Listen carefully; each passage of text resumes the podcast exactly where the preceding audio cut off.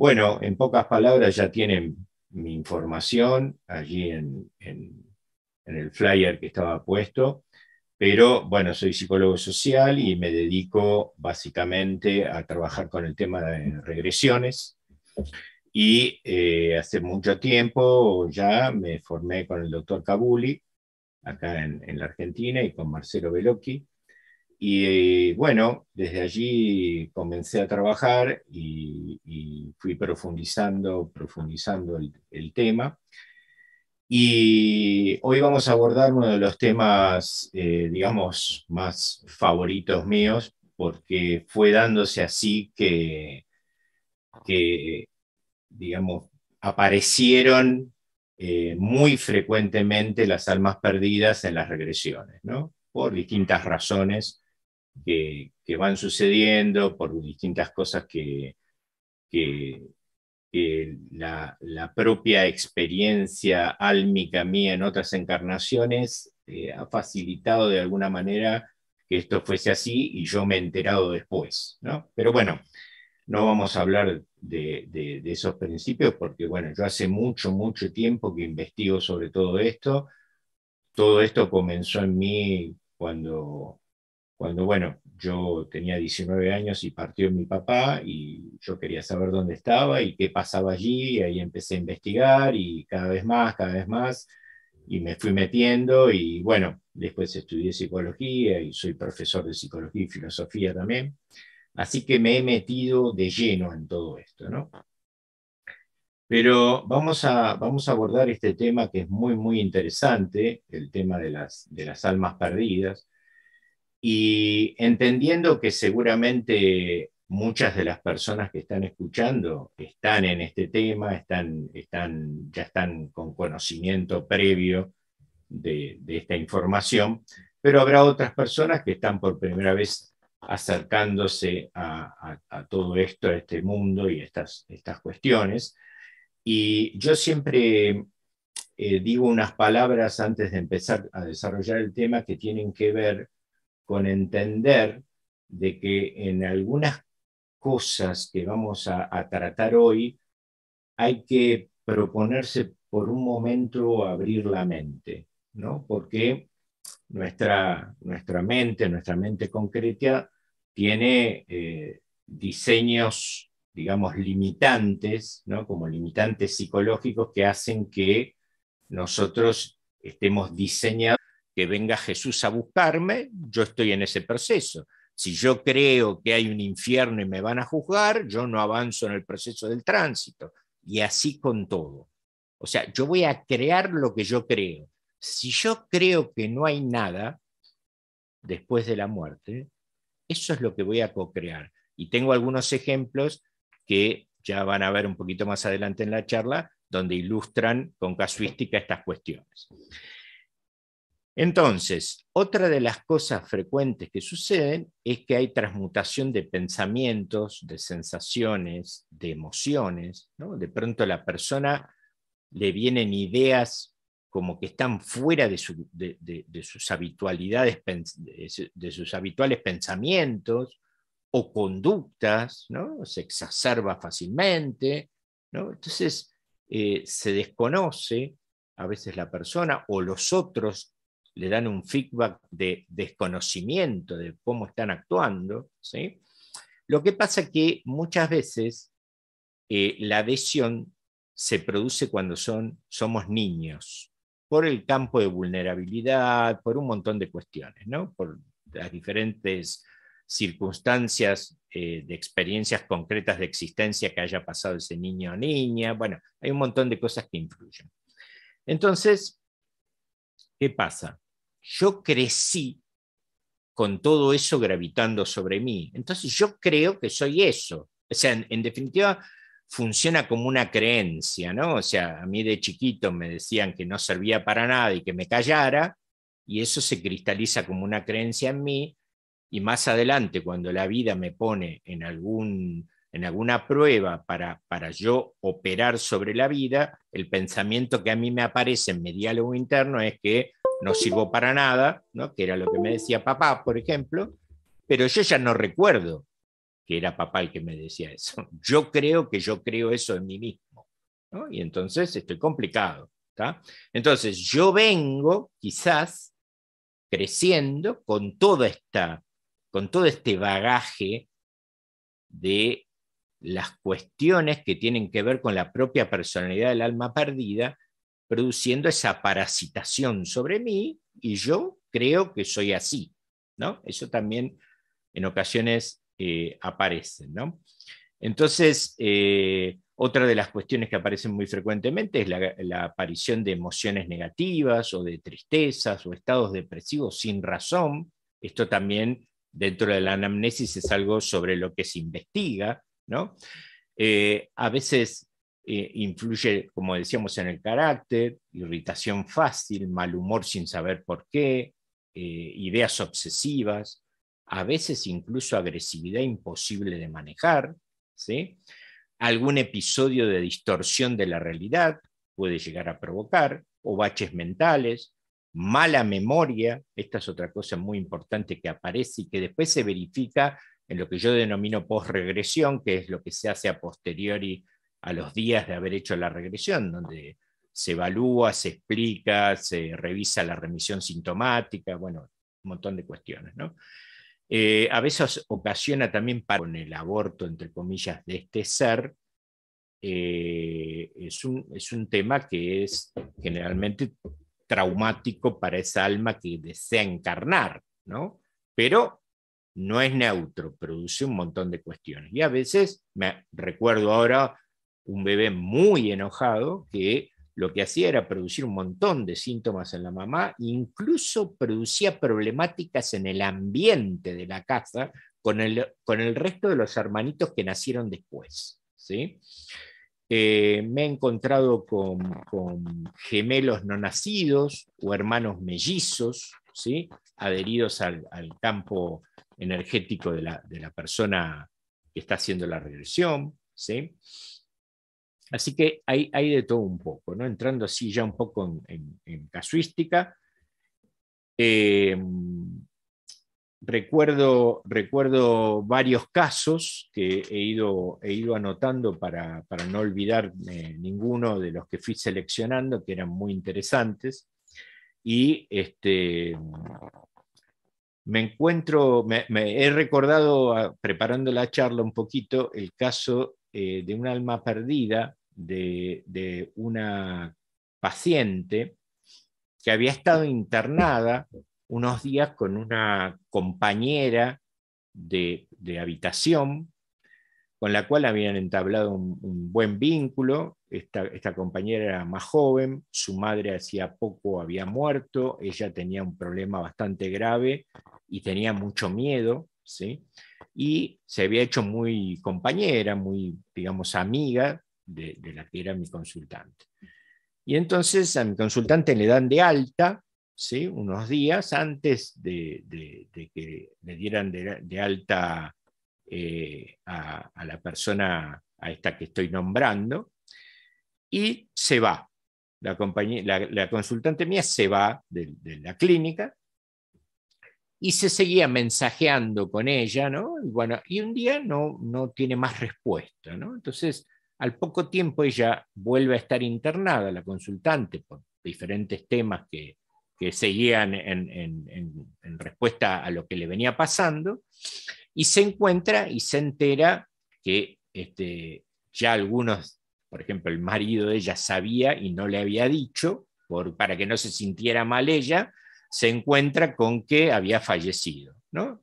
Y entonces este, el tema es que eh, bueno, ella queda muy mal con esta noticia, y seis años después hace la regresión y nos encontramos con que estaba adherida esta compañera de habitación, y da todos los detalles y cuenta todo.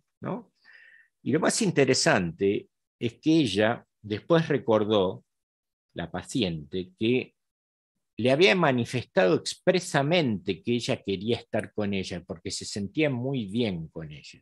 ¿sí? Y no me acuerdo exactamente cuántos kilómetros, pero desde el hospital hasta donde vivía la consultante, eran varios kilómetros, supongamos 100 o 50, no importa. Y ella la hace trabajar cada aspecto. Entonces, eh, aparece un alma perdida, bueno, hago todo el proceso de intervención para el alma perdida, y empieza a manifestar que se llama John, ¿sí? y entonces me dice que es el abuelo, ¿no? Y yo entiendo que es el abuelo de la consultante. Entonces, para lograr empatía, tomo la anamnesis, busco, miro abuelo paterno, veo que se llama, supongamos Juan, y digo, ah, sos Juan. Y me dice, no. Entonces bajo un poquito, miro abuelo materno, Pedro. Ah, sos Pedro. No, me dice. Yo digo por adentro mío, ¿qué, ¿qué abuelo es? Entonces, ¿qué abuelo sos? Y me dice, soy el abuelo de Jack soy el abuelo de la encarnación anterior. El abuelo adherido a la paciente. El abuelo. Entonces, bueno, vamos para atrás y vamos a ver qué pasó. La cuestión es que el abuelo de Jack era, este, John, era minero, ¿no? Y entonces muere en un derrumbe de una mina, otro hecho traumático. Queda atrapado allí, queda no entendiendo que está muerto, empieza a vagar y vuelve a su casa. ¿sí? y vuelve a su casa y ve que estaba la hija, que sé yo, la esposa, y ve un bebé que le encanta ese bebé. Dice, ay, qué hermoso este bebé, decía, yo me quedo con él. Y ese era Jack, ¿sí? que ahora estaba encarnado como mi consultante. Con lo cual, ahí aparece algo maravilloso, porque yo digo, a ver, claro, a mí era la primera vez que me pasaba. O sea que el abuelo estuvo en el espacio entre vidas, entre encarnación, con mi consultante.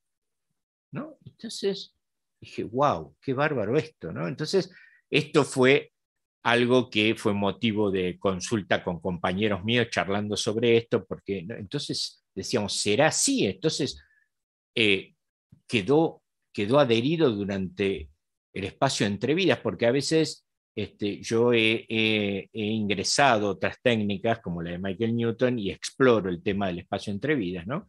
Y, digo, qué bárbaro. Entonces, o será que lo o compañero mío decía, o será que la esperó en el astral y se le volvió a adherir. Bueno, ahí quedó. La cuestión que lo que sucedió fue eso, ¿no? que es muy interesante. ¿no?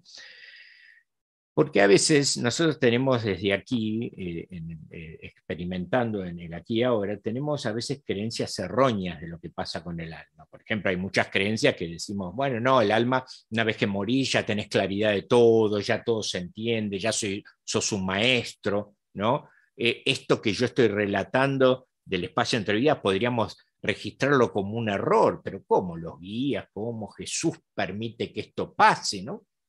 pero no, no, no, sabemos, no sabemos muchas cosas. ¿no? Creemos cosas, pero muchas veces no son así en los procesos del alma. ¿no? Bien, este caso a mí me resultó muy interesante. Otro caso que me pasó hace poco, y es la primera vez que me pasa, yo no sé si algún colega de los que está presente le ha pasado, quizás sí, es que en, un proceso de una regresión, que no lo voy a contar porque era muy largo, resulta ser transmitía totalmente. Y entonces empezamos a hablar, y Claudia tenía conciencia del año, por ejemplo, en que se le adhirió. Y yo le pregunté, ¿dónde te adheriste? Y me dice, él estaba con la abuela en una plaza. Después, a posteriori en la regresión, él recuerda que iba con la abuela a determinada plaza, ¿sí? Y entonces, eh, lo que sucedió fue que al recordar esto, yo le pregunto, ¿y por qué te quedaste con él cuando era niño? Era niño, ¿no? Ah, recuerden que hablamos de la vulnerabilidad. Y entonces me dice, porque él estaba muy alegre y yo estaba muy triste. Y yo quería sentir parte de esa alegría que él sentía. Ajá, ¿no? Ahí entendí el porqué. Muy lógico ese porqué. Pero ahora hace un insight el alma perdida, pero ahora me doy cuenta que yo a la vez le transmitía mi pesar. Y bueno, y con esto los dejo para la reflexión. Este, hay, hay muchas cuestiones muy interesantes que suceden con las almas perdidas y Bueno, con esto por hoy ya quiero terminar la, exposición y ver, no sé, eh, Carlos, este, alguna pregunta, no sé si, si quieren, este, si hay marco de preguntas, si no, ya por hoy hasta aquí eh, llega mi, mi, charla sobre, sobre almas perdidas. Así quiero agradecerle mucho a todas las personas que están escuchando y, muchas gracias a todos. Y me da como fatiguilla. ¿eh?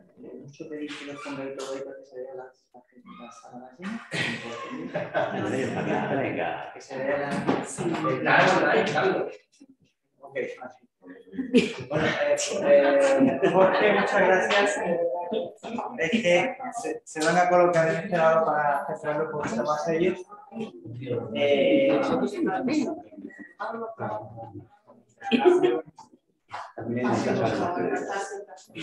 Gracias, gracias, muchas gracias. Bueno, muchas gracias a todos. ¿eh? Muchas gracias. Un saludo. Eh, eh, ahora, ahora, mira, tenemos media hora, casi media hora más, tenemos 25 minutos más. Tú tenías una hora eh, y, y, 45 minutos aproximadamente, o una hora y media, ¿vale? O sea que tenemos tiempo sobrado, tiempo sobrado para muchísimas preguntas. Para todas las preguntas. Vale, pues vete, vete pasando a la derecha si quieres y aquí, ahí, vale, pues venga, vamos a ya, ya podéis, cuando queráis, ¿vale? muy buenas. Eh, yo te quería preguntar, eh, no sé si te ha pasado, me ha pasado un par de veces, de mamás que no pueden, o sea, te viene un niño a consulta con 12 años y está llenito de almas perdidas, ¿no? Y cuando investigas esas almas perdidas, tres, cuatro, me ha llegado a pasar, que vienen del útero materno. Y es que la madre no podía tener hijos y ha optado por una técnica in vitro, tal. Entonces, cuando introducen ese óvulo fecundado, pues lo que esas almas perdidas que estaban en el útero impidiendo que hubiera un bebé, se le pegan a, ese bebé que... Claro, claro. ¿Estás, Carlos? Hay más preguntas. A ver, eh, un espíritu que tiene mi hija lo quise llevar a la luz, pero no pude. Me dijo que mi hija en otra vida lo mató. ¿Con la terapia regresiva se podrá ayudar a esa alma? ¿Podría decirse gente que muere e-, es la misma, sí. Sí, es la misma persona que ha puesto dos cosas. Podría decirse que la gente que muere puede quedar en el campo energético de su mascota y si así fuera el animal presenta alguna conducta. Bueno, te repito la primera, Jorge. Sí. Un que tiene mi hija lo quise llevar a luz, pero no pude. Me dijo que mi hija eh, en otra vida lo mató. ¿Con la terapia regresiva se puede ayudar a esa alma? Claro, bueno, lo hemos definido cuando hablamos de obsesores kármicos, ¿no? O sea, eso es un típico obsesor kármico donde lo que hay que hacer es llevar a la hija a la vida pasada donde lo mató y que le pida perdón por lo que hizo. ¿sí? Y el alma perdida va a entender y ahí recién hay que ayudarle a ir a la luz. Ese es el procedimiento. Eh, y la otra pregunta, ¿cuál era? Ah, la de las mascotas, la de las mascotas. Bueno, yo ya conté una experiencia que fue la primera vez que me pasa con una mascota. Este, no sé si es una habitualidad, porque a mí me ha pasado una sola vez. No puedo decir sí, sí, seguro se quedan. No, no, no lo puedo asegurar en lo más mínimo. Pero este, yo he tenido un solo caso, ¿no? Y es la primera vez y hace poco. No he investigado mucho sobre eso, así que no puedo dar ningún tipo de seguridad sobre el tema. Como si quieres hablar de la mascota. ¿Aquí hay preguntas en la sala? Bueno, sigue pasando. A ver. Uno mismo, se puede trabajar el alma perdida y mandarlo a la luz. ¿Sería efectivo hacerlo con uno mismo en caso de sospecharlo? Claro. Mira, desde mi humilde opinión, creo que no porque si no, uno podría hacerse un tratamiento psicológico también. Y sin embargo necesita de un otro, ¿no? O sea, no, no creo que pueda, porque eh, eh, por eso uno, eh, cuando por ejemplo está muy mal, va a un amigo y le cuenta lo que le pasa, y cuando descarga energía contándole, resulta que se siente mejor, pero necesita de un otro para que eso suceda. ¿sí? Porque el problema es que cuando el problema está acá adentro, ¿sí? Yo lo tengo y no lo puedo resolver. Se lo cuento a alguien, alguien me dice dos palabras y se resuelve quizás. Entonces, el, asunto es cuando, cuando yo lo tengo dentro de mi mente y, no lo puedo resolver, porque el problema es que el obstáculo soy yo mismo, porque lo estoy padeciendo. ¿sí? Yo no sé si, yo no, no, puedo decir, no, no se puede hacer, digo lo que me parece. ¿no? Me parece que, pero por ahí hay alguna técnica, no sé, yo practico otra técnica que se llama, este, hace mucho también, que se llama desposesión a distancia, y, bueno, ahí pasan cosas maravillosas, ¿no? Y se hace a una distancia, ni siquiera, si el paciente, ni siquiera tiene que enterarse el consultante, se lo hace alguien que lo quiere encargado, digamos, por amor, porque a veces la persona no quiere o tiene una patología